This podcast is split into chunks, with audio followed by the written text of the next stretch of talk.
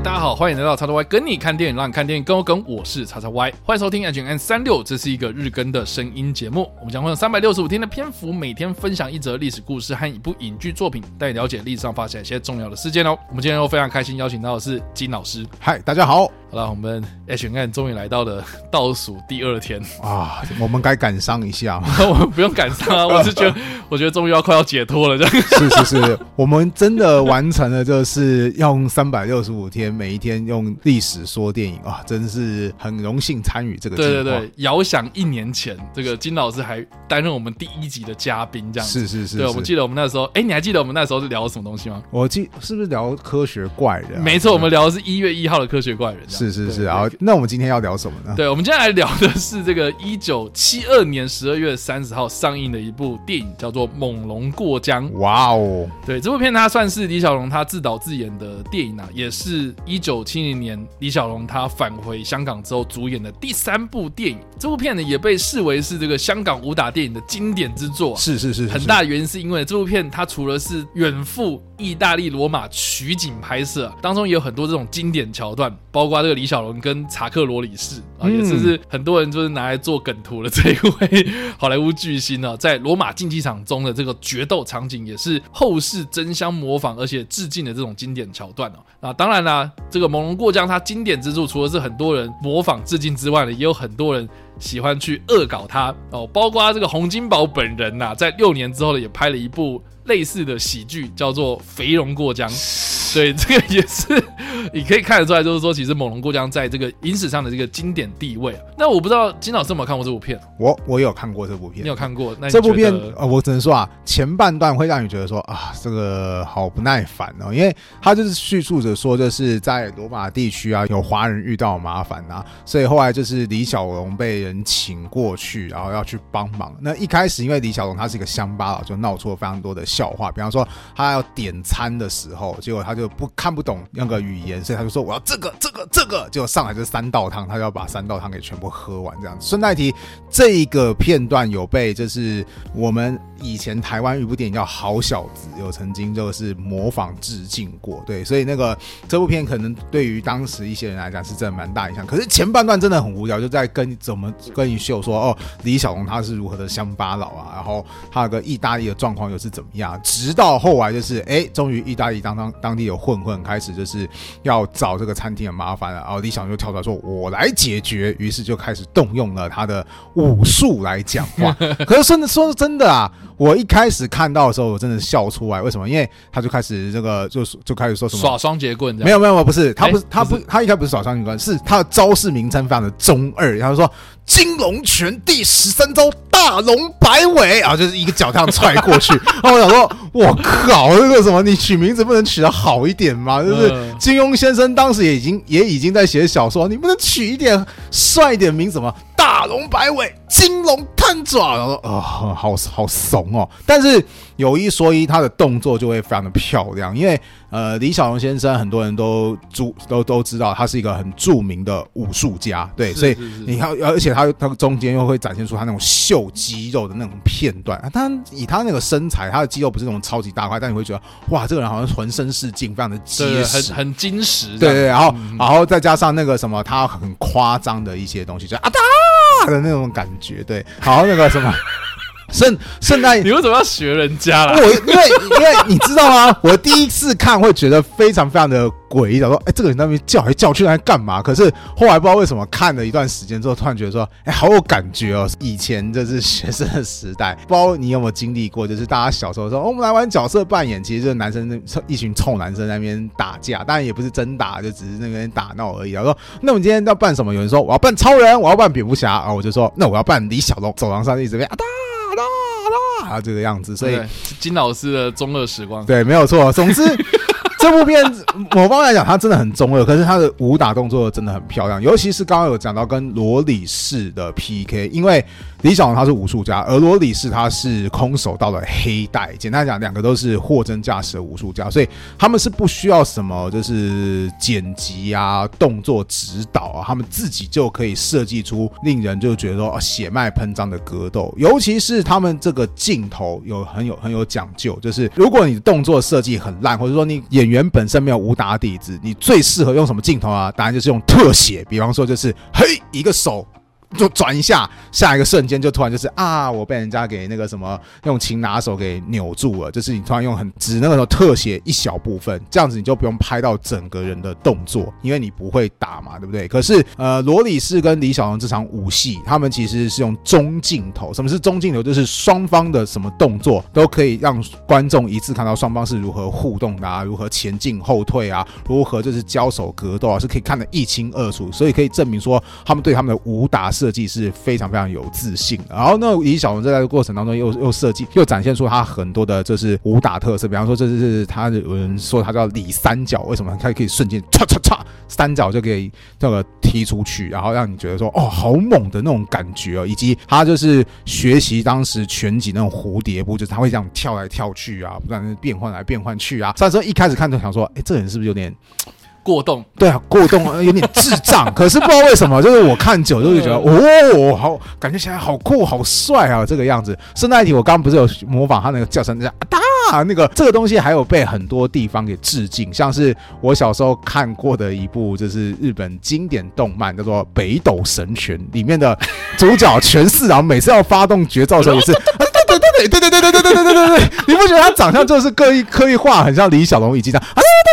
呃，你就知道李小龙他其实在这部片影当中展现出在武打的时候，终于展现出他非常强大的一个武打魅力。这个这我很有感呐，因为其实我第一次看《猛龙过江》，其实也不是知道，因为他是一九七二年，我不可能在那个时候看嘛。对对对，那时候还在游这样。对，那我记得我好像是在国小的时候看嘛，然后那时候那个电视台就是在转第四台的时候，然后我爸转到，嗯，然后我妈就说：“哦，这李小龙哎。”然后查克罗里士，然后刚好就看到了那个他们在竞技场打架的那一段这样子。嗯嗯，然后那个时候我也是第一次知道，就是说，OK，我听过李小龙，然后我也知道说他是一个武打功夫大师这样子，是是是，但是我从来没看过他的电影啊，这样，所以那时候我爸就说，来来来来看。这样子，然后那时候我就看，我就被那个你所谓的啊哒，然后在那边跳来跳去的那些动作给吸引住，这样，是是是，对，因为当时看的时候就是我觉得很吵啦，嗯，就是莫名其妙，的为什么要打就打，为什么要这样叫来叫去？可是看久了，你真的会觉得那是一种。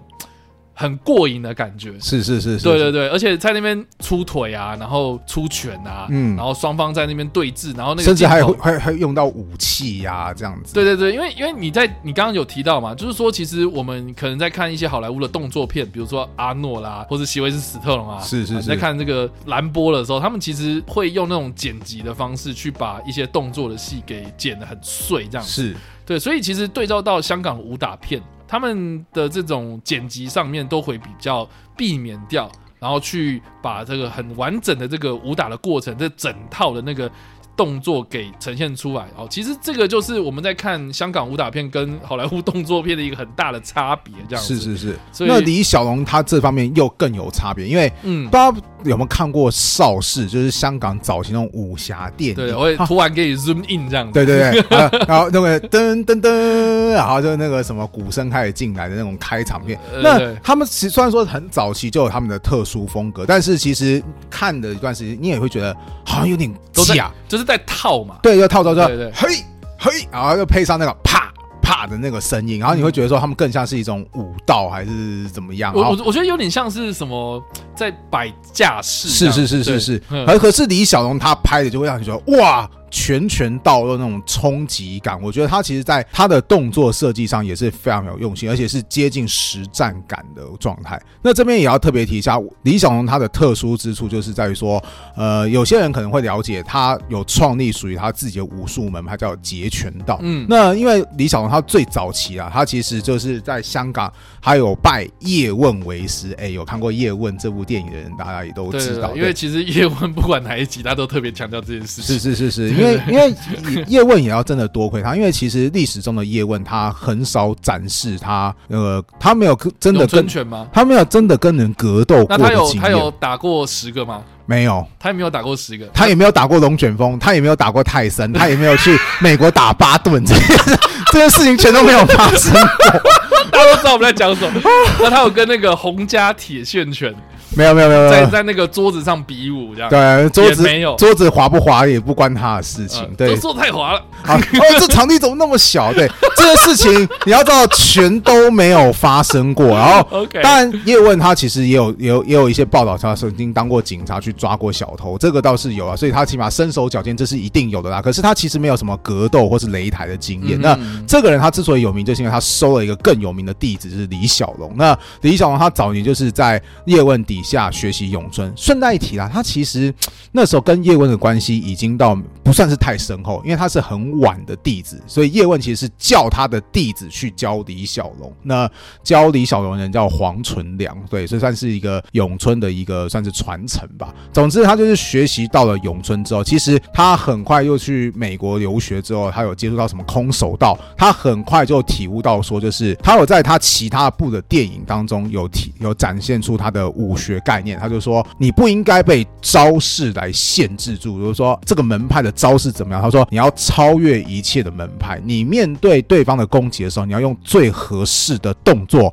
把别人给击倒或是应付过去。所以他的截拳道的概念就是所有武术。都可以被截拳道来使用，所有的有用的动作都可以是截拳道的一部分。那当然，现在就有一些人就开始说，哦，这不就是综合格斗 N N A 的概念吗？呃，当然也不用讲它那么粗浅。总之，它是一个打破武术概念的一个理论。呃、对，你你你说有点像是说以前的功夫啦、武术，他们这种门派是，然后每个门派都有自己的一个什么招式的特色。对对对，而且他会特别重视说我的。门派就是有这个特色，你不能做一些更改。以咏春举例，因为咏春它其实是一个，就是它早年它其实是在一个船上发展出来的武术，对，所以咏春的这个武术，就是它根据他们的武术传承啊，是这个样子。说他们早年是在船上练的，所以咏春你会发现它没有什么高抬腿的动作。为什么？因为在船上常常晃来晃去，你如果哦，这下盘要很稳，对不对？对，你你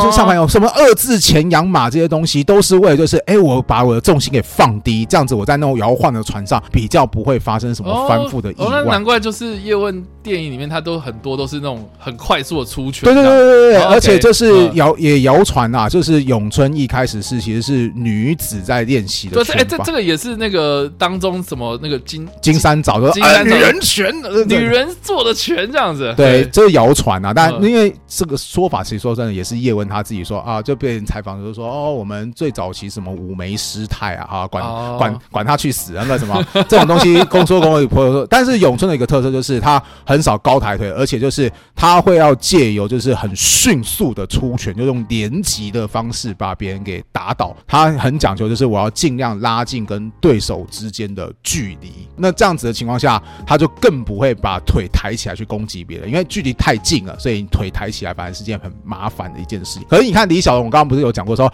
他什么里三角嘛，就是直接腿。给你踹出去，所以他其实就是已经脱离了咏春的范畴。但是我觉得很好玩的一点是，当西方人去接触到李小龙的武术的时候，他又觉得非常有魅力。就是哇，李小龙的武打动作就是跟西方人想的不一样。因为像西方人当时什么空手道也开始很流行啊，那空手道比较像是我攻击就是攻击的动作，防守的时候我就是接下你的动作，就攻击是攻击，防守是防守。可是李小龙因为他有早期有咏春的底子，所以他会怎么样呢？他会试图跟你拉近之后，因为距离够近，他可能说你一拳打过去，他一方面接。可是他另外一方面，另外一拳就同时出手去攻击别人，这在他的电影当中也常常出现这样这样，就是同时攻击、同时防守这种桥段。对于外国人还有当时的一些观众来讲，就说哇，好神奇哦，这个武术就是好屌、好厉害。比方说，对方出一脚去攻击李小龙，结果李小龙一个后闪身，同时又高抬腿，啪。反击把别人给踢爆，我这个那个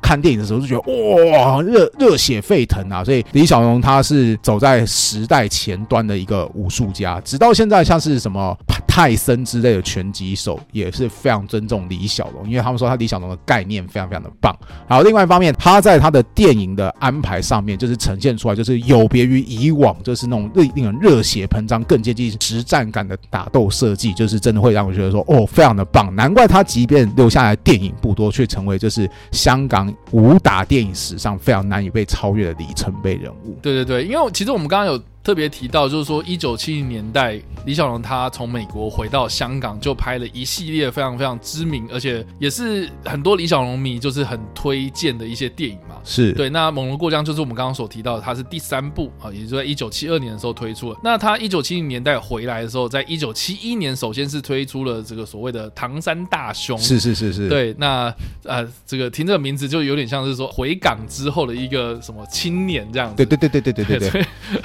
对对，反正当当时就是其实呃粤语片或是香港电影，他们其实都陷入了某种低潮了，是对，所以其实哎，从这个唐山大兄就可以看得出来，就是。李小龙开始崭露头角，嗯，然后到一九七二年的时候，就是来到了一个算是第一个巅峰，呃，就是他推出了《精武门》这部片。哦，顺带一提，《精武门》这部片的编剧就是前阵子过世的倪匡先生啊，是是是，对。那这部片他就是在描述霍元甲的弟子陈真，是对跟日本人之间的故事。那这部片里面也是非常经典的，有个桥段就是他把那个东亚病夫的招牌给打破了，这样是是是是，东亚病夫的招牌，对，所以这个也是 后来蛮多人在致敬的一个桥。我觉得这部片后来《精武门》这部片真的被人家恶搞了很多东西，包括就是因为里面当中最后的结尾就是陈真他突然就是对着别人说：“我书读的少，你不要骗我啊！”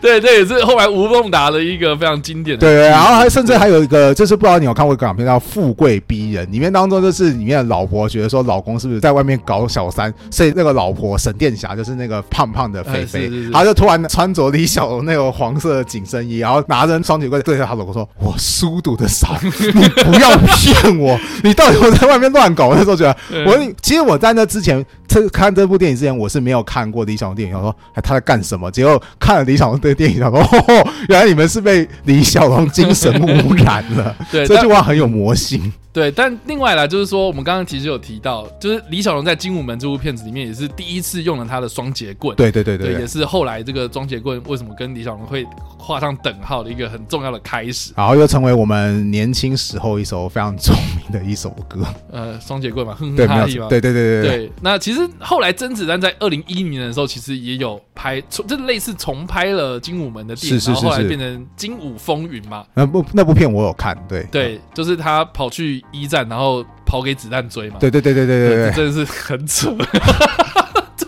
但但确实啊，就是那个中国当时有派了一群华工，然后跑到一战去嘛。是是是，好了，就从那边开始。好，总之精武门这个，然后再来就是猛龙过江，在一九七二嘛，然后在一九七三的时候，就是有推出龙争虎斗。嗯，另外呢，在一九七三年同一年啊，推出了死亡游戏，但是死亡游戏他听说是拍到一半，然后就变成他的遗作这样。是是是，所以后来也没有看到死亡游戏的这部片的成品这样子。应该其实死亡游戏，我告诉你，他当时的设计哦，我告诉你超级屌，为什么？因为他就叙述的说。有一个武术家，他要闯一个宝塔的故事，然后对，其实就是战国无双的那个无限城嘛。对对，但问题是要往上走。但但问题是，你知道他有多屌啊？就是他首先他的设计，他原本的设计理念是说，首先在。塔的底端就是那种平地，就有一群小兵。就你知道这些小兵是有有什么演员吗？演员有林正英、洪金宝。哎、欸，这些小兵未来都是在某在在电影当中开无双的主角。结果在死亡游戏当中，原本的铺垫是要给李小龙被虐的那个什么小兵角色。所以我觉得说，哇靠，这个那个什么，这部片如果真的完全按照李小龙的构想拍出来，哇，超级屌。可是他就是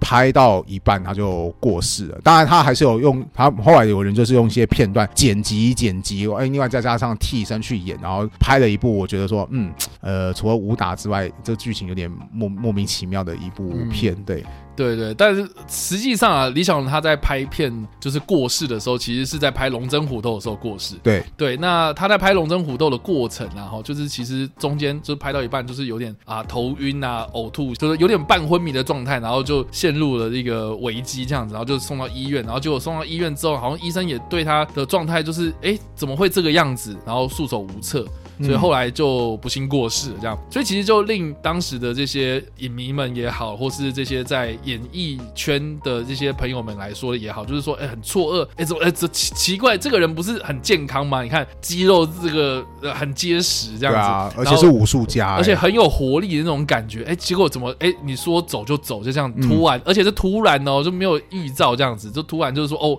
我头晕、呕吐，然后抽筋这样子，哎，结果就这样很快就走了，这样，所以很多。就会在讲说，这个李小龙的过世其实是有种这个是不是被人陷害啦，有这种阴谋论啊，有种很多那种众说纷纭出现。我看过最搞笑的一个东西是，我小时候有一部动画叫《通灵王》，《通灵王》当中有个桥段就是说，因为《通灵王》就是跟格斗以及灵魂有关系嘛，结果就是其中一个角色就说，呵，那个什么对着主角讲说，今天你死定了，看看我眼前是谁，然后就是一部一个僵尸，结果后来就发现这个僵尸在拿双截棍打来打去，然后那个什么，然后主角说，等一下，这个不会就是没错，这就是已故的香港影星李白龙，他不能当然不能真的说李小龙，他就故意叫李白龙这个样子，说我们当年那个什么发现李白龙他强大身体素质，所以我们就把他故意给你弄死，然后变成我们家的僵尸，被我们家给操控。哦，那时候觉得说，哇靠，这是什么设定？结果 告诉你，后来还有更还有更三小的设定是那个后来发现李白龙太强嘛，然后那应该可以召唤灵魂嘛，对不对？所以后来就主角群有人说，那我们就召唤另外一个人灵魂过来来对付李白龙吧。于是他们就召唤谁呢？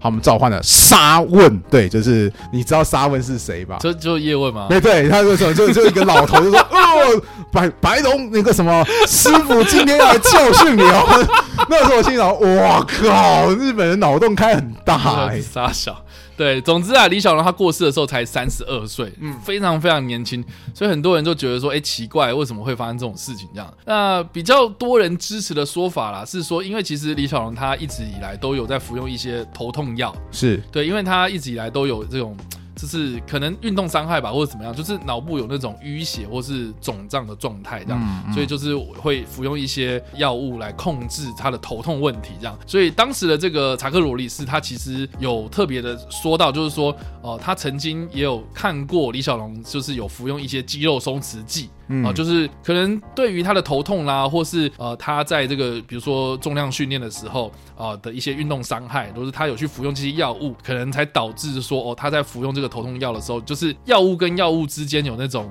相克吧，哦，就是产生这样子一个比较致命的危机，这样子，所以后来啦，就是有很多人都在猜测说李小龙的死因可能就是药物的问题，哦，就是这样，或者是还有另外一种说法是说李小龙因为他有段时间他太忙了，所以他为了要维持他的体态，他有用当时什么电击的方式，然后然后他的肌肉可以就是维持的强度或是抖动，就是说啊，他是不是就是因为这个样子然后过世？这是电疗嘛？对，我蛮早期听到的一种说法，嗯，但是现在就会被人比较认为说是。是，哎，这是这个可能没有。太直接的关系，对对对，其实啦哈，我们今天所分享的这个历史故事，虽然只是在聊说这个《猛龙过江》这部片在一九七二年的时候上映了啊，但是它其实对于这个李小龙来说，或是李小龙他所带给这个整个世界，哦，或是在一九七零年代，就是李小龙他回香港之后所拍摄的一系列这些武打片哦，对于这个香港电影的产业也好，或是对这整个世界，甚至是好莱坞动作圈哦等等的这些电影的这个产业来说也好，就是其实影响很大很大，真的。真的，呃，你就可以看得出来，就是说为什么很多人都开始在学这些刚刚金老师所提到这些桥段，对，但其实就是其来有志嘛，就是因为其实李小龙他不只是一个武打明星，他其实也代表的是一九七零年代初期，比如说香港的这样的一个精神象征啊，或是这个武打功夫的一个精神象征啊，甚至是也是后来影响了很多这些电影明星们他们的这个年轻时代的一些启发。对啊，像那个后来香港另外一代的动作巨星成龙嘛，他就。回忆说，就是哦，在李小龙刚过世那段时间，大家都想要复制李小龙的成功，所以就会看到很多人都会英文名叫 Bruce Chan、Bruce Zhang、Bruce Zhao，然后大家都是 Bruce，我叫 Bruce，对，因为李李小龙的英文名字是 Bruce 嘛，对不对？那有 Bruce Wayne 吗？呃，没有。那那有，那有。Bruce Willis 吗？你可以，你可以，你可以看看他们有没有那个什么，有没有想要去模仿李小龙？然后没有，大家都会想要什么？就是模延续李小龙他短暂的那个辉煌。当然啊，成龙他后来就说，就是哦，李小龙有些东西你是不可复制的，他就是魅力如此的独特。说真的啊，就是现在不是有个演员，就是长得很像李小龙，所以他跑去演李小龙嘛？嗯。可问题是，即便他学的再像啊，他就不会是李小龙啊，对不对？所以。那个后来成龙他还有因此就是领悟出来说，哦，那我要如何吸取李小龙一部分的风格，就是朝向比较就是拳拳到肉的实战性，但另外一方面，他又加入了一些他觉得他我既然没办法达到李小龙的境界，那我就要用用一些其他方式弥补，就出现了就是成龙的打斗方式，就常常就是一直跑，一直跳，然后喜剧，然后在喜剧，然后扔东西，然后那个什么，常常会让人家就是觉得说看一看哦，会笑出来这样子。所以你看，这是李小龙他给成龙一个非常大的一个影响，而成龙他后来也是再度的营造出香港动作电影的一个辉煌时光。这些人都真的都是一代香港电影的不可磨灭的记忆。所以李小龙他的时间虽然说非常在世的时间非常非常短，拍的作品不算很多，但是影响直到现在都还在持续。所以啦，以上呢，这个就是我们所分享的历史故事啊。当然，我们也是聊了很多有关于李小龙的故事啦哈。那也是很欢迎，就是如果你是李小龙迷们，如果你知道一些就是李小龙的一些小故事，我相信就是网络上有一堆这种他的一些奇闻异事。嗯，我今天看到了一个蛮有趣的一个资料，就是说李小龙好像以前很怕蟑螂。哦，真的吗？对，听说啊，就是李小龙的弟弟这个李正辉，他曾经有接受访问的时候就有提到说，其实李小龙的弱点就是怕蟑螂。哦，对，就是他曾经就是有戏弄过